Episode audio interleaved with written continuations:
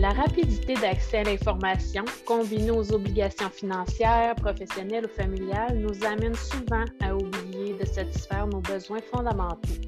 Lorsque ceux-ci sont mis de côté trop longtemps, notre état psychologique s'en ressent. Ces manifestations physiques et psychologiques sont les messagers de notre inconscient. Ils nous invitent à nous recentrer sur nous-mêmes.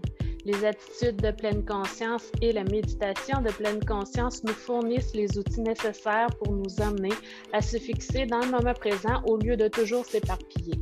On en parle avec Nadine Bachan. Je suis Emmanuelle Pinel. Bienvenue dans C'est dans ta tête, le balado de santé mentale Québec Chaudière-Appalaches qui vise à créer, développer et renforcer la santé mentale. Bonne écoute! Allô tout le monde, c'est avec beaucoup de plaisir que j'accueille aujourd'hui à notre micro Nadine Bachan. Bonjour. Bonjour Emmanuel. D'abord, merci beaucoup d'avoir accepté notre invitation à collaborer à ce balado C'est dans ta tête. Donc, euh, Madame Bachan, vous êtes écologiste chez Équiterre, professeure de yoga et de méditation, auteur et conférencière. Avec toute cette expérience-là, ce sera vraiment intéressant de discuter avec vous de pleine conscience. Et puis, j'aimerais commencer tout d'abord par la bonne vieille définition de c'est quoi la pleine conscience. Oui, la pleine conscience, c'est toujours la, merveilleuse question. C'est euh, effectivement, euh, comme euh, tu l'as nommé en introduction, la conscience de soi-même et de notre environnement, moment présent après moment présent. Il y a différents types de méditation, mais dans la méditation qu'on dit de pleine conscience, on vient pratiquer cet état-là, on vient pratiquer ce muscle-là. Donc, la méditation de pleine conscience, c'est de s'asseoir en silence, puis d'être présent en observant sans jugement, avec ouverture d'esprit, toutes les pensées qui nous traversent, les habitudes mentales intérieures, qu'elles soient positives ou négatives, les émotions, nos perceptions, nos sensations. Donc, on observe tout ça sans les alimenter. Donc, on va pas, on va simplement être dans, l'observateur comme quelqu'un qui contemple un ciel nuageux ou un ciel ensoleillé. Et on ne va pas non plus les repousser. Donc, la, notion de non-jugement ou de, de non-condamnation est très importante. OK. Donc, c'est vraiment être à l'écoute puis, il me semble que c'est différent aussi de ce qu'on voit à l'habitude par les approches plus euh, cognitivo-comportementales où est-ce qu'on veut modifier notre discours cognitif, euh, modifier nos émotions, tandis que là, c'est vraiment de se permettre de les vivre, de les ressentir. C'est justement de ne pas les cacher finalement. Là. Oui, c'est ça. Mais on ne les nourrit pas, donc on ne poursuit pas, dans le fond, les pensées, les, émotions, nos états euh, fluctuants intérieurs. Hein. On est comme l'observateur, euh, l'image de la rivière qui coule ou des nuages dans le ciel est, très bonne, hein, ou même de, l'océan. Ça, c'est une image que j'aime beaucoup, l'océan et ses vagues. Dans le fond, c'est que quand on s'installe en méditation pleine conscience, ben, euh, on s'aperçoit que nos états temporaires qui nous traversent sont comme les vagues à la surface, qui ça vient représenter un peu nos pensées, les émotions, les sensations. Mais nous, notre conscience profonde, si on veut, on est plutôt comme l'océan vaste qui est, très euh, immense euh, euh, et toute, toute vague sur le dessus de, l'océan vient s'élever momentanément puis juste revenir invariablement le se fondre à nouveau dans l'océan sans jamais devenir autre chose que l'océan lui-même. Je trouve que c'était une très belle image pour illustrer c'est quoi la pleine conscience. OK. Puis, comment on peut arriver à calmer notre mental, là, pour en arriver à la pleine conscience, puis avec des trucs concrets au quotidien, peut-être, là, parce que de ce que j'en comprenais aussi, c'est qu'on n'est pas obligé de toujours s'asseoir et méditer, pour pratiquer la pleine conscience. J'ai comme vu, en faisant mes recherches, qu'il y avait une possibilité d'appliquer des petites choses ici et là au quotidien. Est-ce que c'est est-ce que c'est ça? Euh? Oui, aussi. On parle de méditation formelle et informelle hein, dans ce cas-là. Pleine conscience formelle et informelle. La formelle, dans le fond, euh, on va dire qu'on est assis sur le coussin et là, on est vraiment dans le silence, euh, en observateur. Euh, et c'est vraiment important dans ce moment-là d'avoir choisi une encre, c'est-à-dire quelque, un objet, un point de référence neutre sur lequel on va focaliser notre attention et de manière générale, ça va être notre respiration. Des fois, c'est les sensations physiques. Donc ça, ça va nous aider à, revenir sans cesse au présent. Notre esprit va partir vagabonder, c'est invariable. Il va, il va partir dans le passé, il va euh, aller dans le futur, faire des projections. L'important, c'est que quand on s'en aperçoit, de revenir à la sensation de l'encre qu'on a choisie, donc que ce soit par exemple le, bassin qui est sur notre coussin de méditation ou notre respiration, euh, par exemple euh, le souffle qui entre et sort des narines, cette sensation-là, ou l'abdomen, le, ventre qui monte et descend de vraiment juste tout le temps revenir à, cette sensation-là. Puis ça, c'est quand même très important de faire la méditation assise le plus mmh régulièrement possible. C'est ça qui permet vraiment d'installer l'état puis de le faire se développer, si on veut, de jour en jour. Mais comme tu l'as mentionné, tout à fait, après ça, dans le quotidien, ben, on peut faire le plus de choses possibles finalement, mais en pleine conscience, en étant conscient euh, et en se ramenant dans nos sensations physiques, dans notre respiration, on peut marcher en pleine conscience. Euh, on peut, euh, en marchant, on peut se concentrer sur la sensation de, du sol sous nos pieds, rythmer notre respiration avec nos pas, par exemple.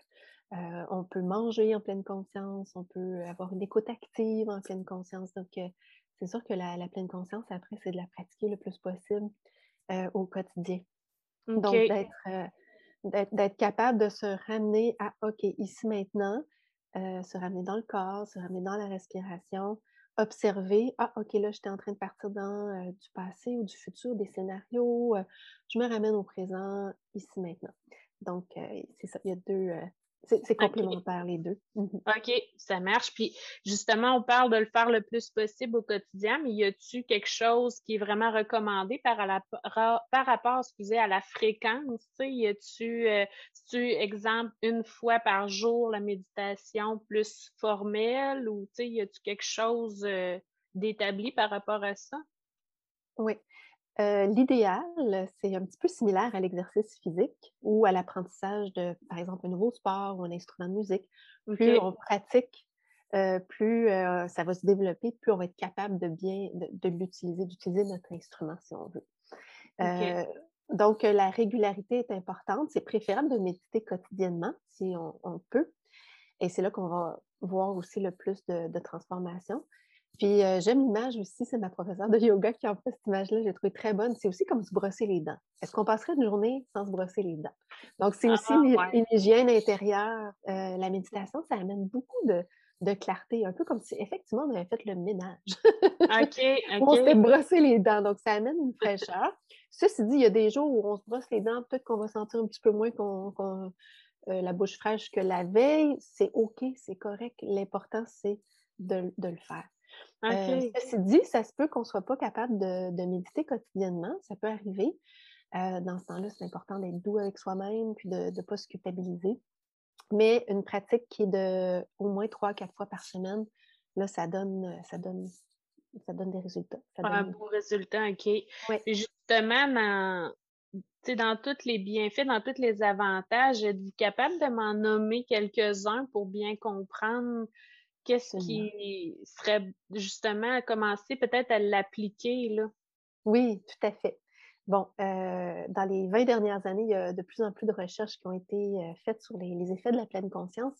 Ceci dit, il y a beaucoup de choses encore qui ne sont pas nécessairement comprises dans, les effets de la pleine conscience puis de la méditation. Il y a des questions qui semblent assez euh, bien documentées, d'autres que les chercheurs explorent encore ce qu'on sait, par contre, c'est que la pleine conscience nous aide à aiguiser notre attention. Donc, ça aide à réduire le vagabondage de l'esprit, euh, ça améliore notre capacité à résoudre des, problèmes. Euh, ça aide aussi à contrer ce qu'on appelle l'habituation, donc la tendance d'arrêter d'être attentif à une nouvelle information dans notre environnement parce qu'on s'y habitue. Donc, l'information se rafraîchit davantage pour les méditants de longue date, ce qu'on appelle l'activité du réseau par défaut dans le cerveau, donc la partie de notre cerveau qui, quand elle n'est elle pas activité, occupée par une activité ciblée, va ruminer sur les pensées, les émotions, les expériences. Donc, cette, ce réseau-là, par défaut, se calme. Donc, ça fait en sorte qu'on rumine moins sur le passé, sur le futur, sur nous-mêmes, sur notre place dans le monde, etc. Ça augmente aussi la résilience face au stress. Donc, Ah. ça aide le corps, l'esprit à se remettre du stress puis des situations stressantes euh, de manière euh, plus optimale. Donc, les, les recherches en neurosciences euh, montrent que les pratiques de pleine conscience viennent atténu- atténuer l'activité de notre amygdale, pas les amygdales dans le fond de la Ouais. gorge, mais l'amygdale qui est la petite structure dans le milieu du cerveau. Oui. Et elle, c'est une structure qui contrôle, entre autres, la peur, l'anxiété, qui va déclencher les réflexes de combat ou de fuite hein, euh, quand on se sent euh, menacé, quand on, on est dans un mode survie. Euh, donc, euh, les pratiques de pleine conscience vont atténuer l'activité de notre amygdale puis augmenter les connexions entre cette partie-là et notre cortex préfron- préfrontal. Donc, euh, ces deux parties-là vont nous aider à, nous- à être moins réactifs aux facteurs de stress puis à mieux récupérer du stress quand on en fait OK. OK. Ah, mais c'est intéressant. Puis, est-ce que c'est pour tout le monde? Est-ce que monsieur, madame, tout le monde peut le pratiquer? Ou il y a des clientèles particulières que c'est peut-être moins indiqué? Ou puis il y a aussi la question, je me posais, heu, connecte à ça, c'est, est-ce qu'on doit être absolument être accompagné dans ce processus-là ou il y a peut-être des trucs qu'on est capable de le faire par nous-mêmes? Une très bonne question. Euh, la méditation, ça peut ne pas être bon pour tout le monde tout le temps. OK. C'est sûr que la pleine conscience, ça, ça induit pour beaucoup le sentiment de, sentiment de paix, de calme, mais c'est pas nécessairement toujours l'expérience de tous. Parfois, s'asseoir avec soi-même, ça peut être une expérience difficile. Euh, les personnes qui ont vécu, par exemple, un ou des traumatismes, euh, puis qui s'assoient mais, et viennent méditer, ça peut parfois, pas toujours, des fois, ça peut aider là, davantage, mais parfois, ça peut évoquer des souvenirs, des expériences douloureuses sont récents ou parfois même des, des, des plus vieux euh, souvenirs d'expériences douloureuses qui datent de décennies puis auxquelles on n'est peut-être pas prêt à faire face. Donc, pour ces raisons-là, il y a euh, des chercheurs qui ont développé un ensemble de bonnes pratiques pour euh, Mmh ceux qui accompagnent les personnes qui, qui- qui pourraient avoir. donc, euh, l'important, c'est par exemple, il y a plusieurs, euh, plusieurs, plusieurs bonnes pratiques, mais entre autres de connaître les signaux. Euh, Ah. donc, euh, par exemple, une personne en- dans une séance de méditation qui pourrait euh, transpirer de manière excessive, devenir pâle, avoir un tonus musculaire extrêmement rigide ou que la personne semble très déconnectée de son corps, par exemple. Donc, dans ce cas-là, c'est des signaux on peut aller discuter avec la personne après en, en douceur et peut-être voir que c'est peut-être ça prend plus qu'une pratique de, de méditation de base pour aider cette personne-là. Euh, il peut y avoir, par exemple, on peut proposer des, des ancrages différents. Tout à l'heure, je parlais de l'ancrage dans la respiration. Ouais. Bien, la respiration, euh, c'est sûr aussi que euh, c'est une, c'est pas neutre hein, pour les, les personnes qui ont peut-être vécu des traumatismes. C'est une zone du Mmh. corps qui peut avoir emmagasiné beaucoup de tension liée à un traumatisme, puis se connecter à, à la respiration, ça peut venir peut-être réveiller des, des événements difficiles. Euh, donc, dans ce temps-là, on peut varier euh, les, les points d'ancrage, les, euh, les points d'attention. Donc, Ah, on mais c'est peut, euh. Oui, donc on peut utiliser par exemple les sensations des mains qui sont déposées sur les cuisses ou le bassin sur le coussin, par exemple. Euh, utiliser euh, le sens de la vue, se focaliser par exemple sur une bougie. Euh, donc, euh, puis être plus dans l'invitation que dans des formules verbalement là, qui ressemblent plus à des commandes. hein. Par exemple, Mmh on va dire, proposer aux méditants, lorsqu'on guide une méditation, de soit, oui, fermer les yeux si c'est confortable, mais si c'est pas confortable, de les garder mi-clos, mi-ouverts, puis de garder le regard euh, sur quelques, à quelques pieds devant soi.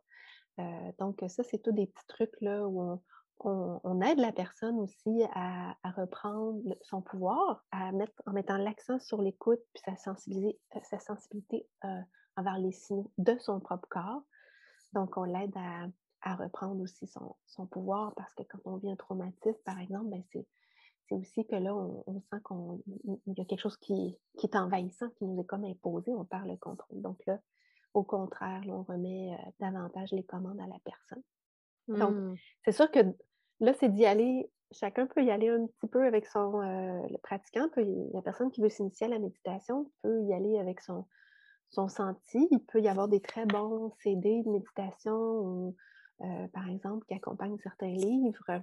Et là, on peut évaluer si lorsqu'on s'assoit, est-ce que, OK, je pense que là, c'est de, voir si on, est mieux d'être accompagné ou si c'est bon, il y a un certain confort quand même. C'est sûr que des fois, même une personne qui n'a pas nécessairement vécu de grands traumatismes, ça peut être inconfortable, des fois, certaines émotions qui se, qui se réveillent, mais il y a des outils en méditation quand même pour les, les, accueillir, les accompagner.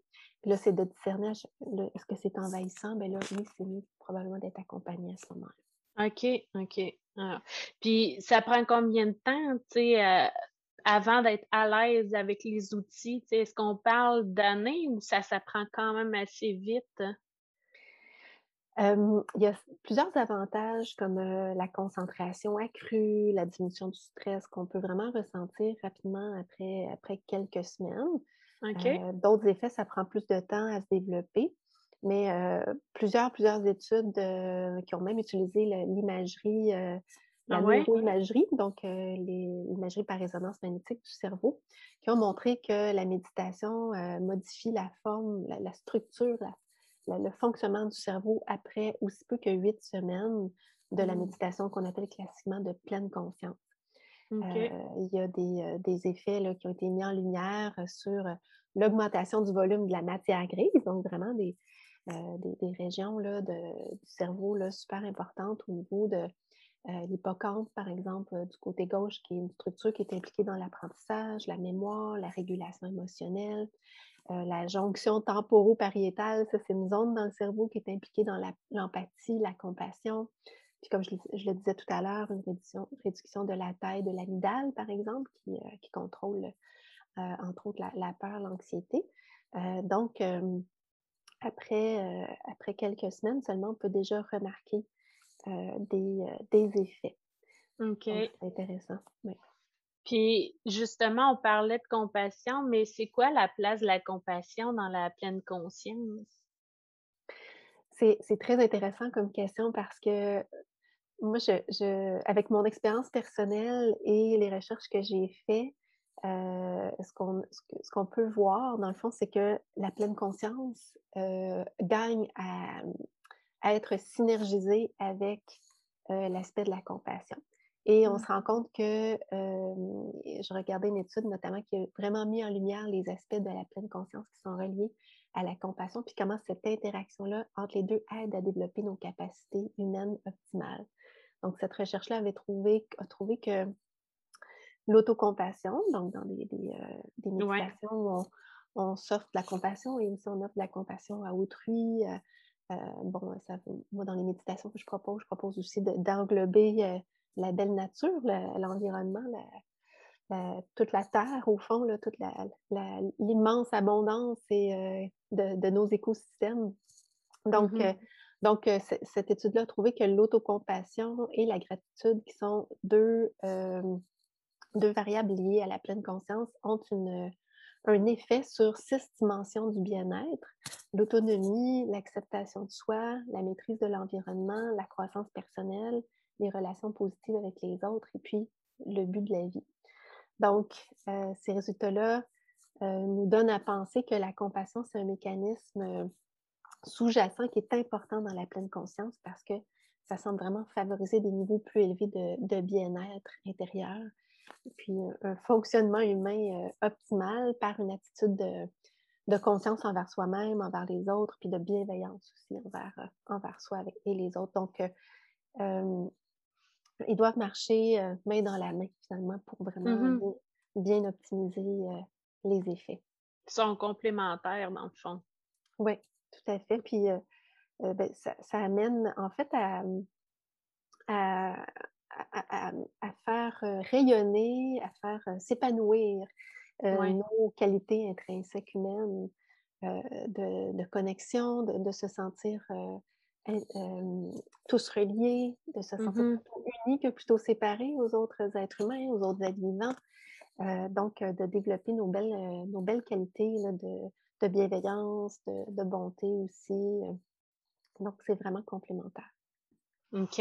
Puis, si on a le goût d'en apprendre un peu plus sur le sujet, est-ce que, soit par la lecture ou même je voyais des applications des fois sur les cellulaires là, comme Petit Bambou, ces choses-là, tu y a-tu des trucs qui sont vraiment plus à conseiller puis d'autres non? Parce que des fois, tu on en entend de plus en plus parler, justement. Puis je voyais des fois, je me demandais, bon, est-ce que c'est crédible, si on veut, ou c'est un peu plus charlatan? Puis, tu y a-tu quelque chose vraiment précis, peut-être, à nous suggérer, puis à nous guider vers pour les débutants, quelqu'un qui aimerait commencer à pratiquer la pleine conscience? Mmh il y a tellement de bons ouvrages. Je vais, nommer juste quelques auteurs que moi j'aime beaucoup, mais il y en a d'autres, là, je ne les nommerai pas tous, ce serait long. mais euh, j'aime beaucoup euh, notamment Tara Brach, c'est une psychologue euh, américaine qui est également, a été formée par les approches de méditation pleine conscience qui sont d'origine orientale, donc dans le, dans le bouddhisme. Et, elle fait vraiment l'alliance de l'Orient et de l'Occident, je dirais. Euh, plusieurs de ses livres ont été traduits en français, des CD également de méditation. Euh, donc, Tara Brach, c'est vraiment très excellent. Euh, John Kabat-Zinn, hein, qui est un de ceux qui a vraiment traduit l'origine de la pleine conscience, hein, qui, qui, nous vient de, comme je disais, des approches plus du côté oriental. Donc, il les a traduits euh, pour euh, l'Occident, finalement. Donc, John Kabat-Zinn a plusieurs, plusieurs ouvrages traduits en français, euh, des, des, CD de méditation également. S'il y a des praticiens qui souhaiteraient, des praticiens de la santé qui souhaiteraient aller plus loin dans justement bien comprendre comment on peut accompagner les gens qui ont peut-être vécu des traumas. donc, effectivement, il y a Tara Brach qui est excellente là-dedans. Puis aussi un auteur qui s'appelle David Trelaven, euh, qui euh, s'est vraiment spécialisé dans les liens entre, euh, entre trauma et pleine conscience. Donc, pour n'en nommer juste que quelques-uns. Merci beaucoup. Merci infiniment de votre générosité d'avoir passé tout ce temps-là avec nous. Ça fut vraiment très intéressant et très apprécié aussi. Merci infiniment, ça m'a fait plaisir.